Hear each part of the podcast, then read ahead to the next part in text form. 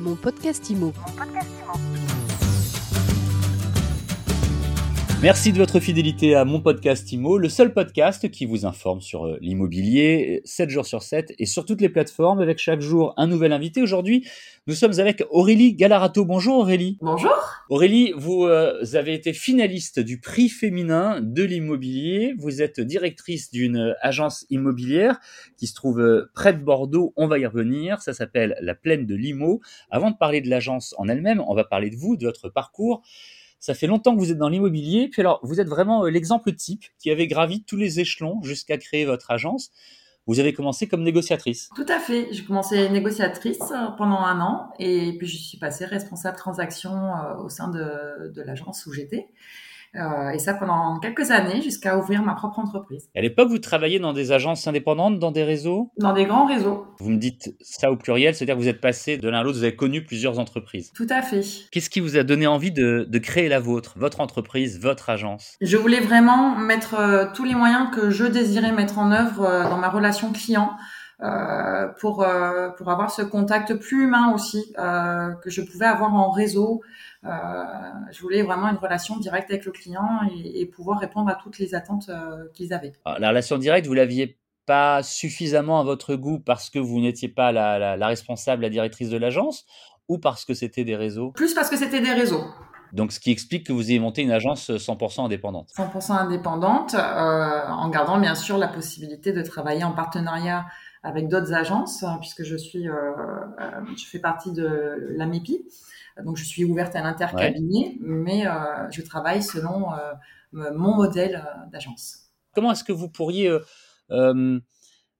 décrire les spécificités de votre agence et puis, même les spécificités de vos méthodes de travail à vous, Aurélie, par rapport à, ce qu'on peut retrouver euh, ailleurs? Alors, j'a- j'applique euh, quand même euh, la plupart des méthodes des, grands réseaux. Hein, L'avantage d'avoir été dans des grands réseaux avant, qui sont aujourd'hui aujourd'hui indispensables.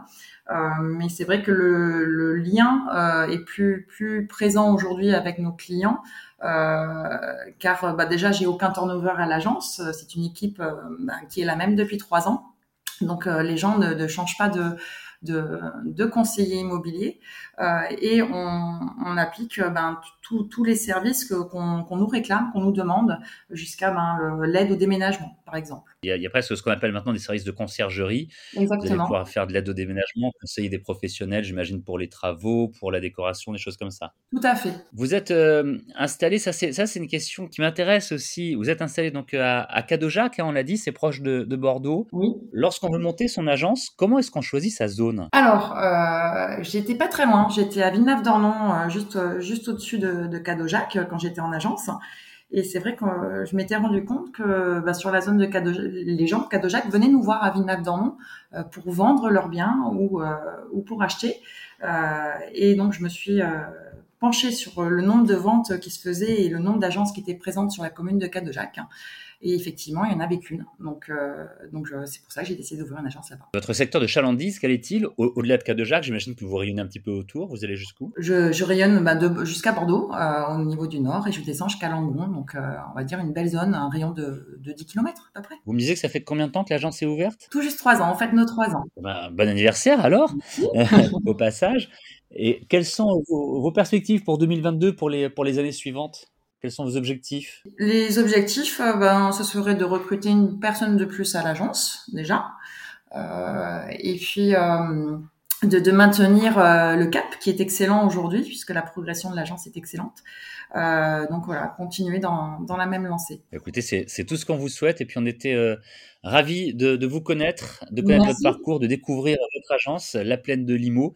Merci d'avoir répondu aux questions de mon podcast Imo, Aurélie Galarato. Merci beaucoup. Je rappelle, hein, la plaine de Limo, c'est à Cadojac, c'est près de Bordeaux. Et euh, si vous voulez aller sur Internet, laplainedelimo.fr. Et puis vous êtes aussi euh, sur les réseaux sociaux.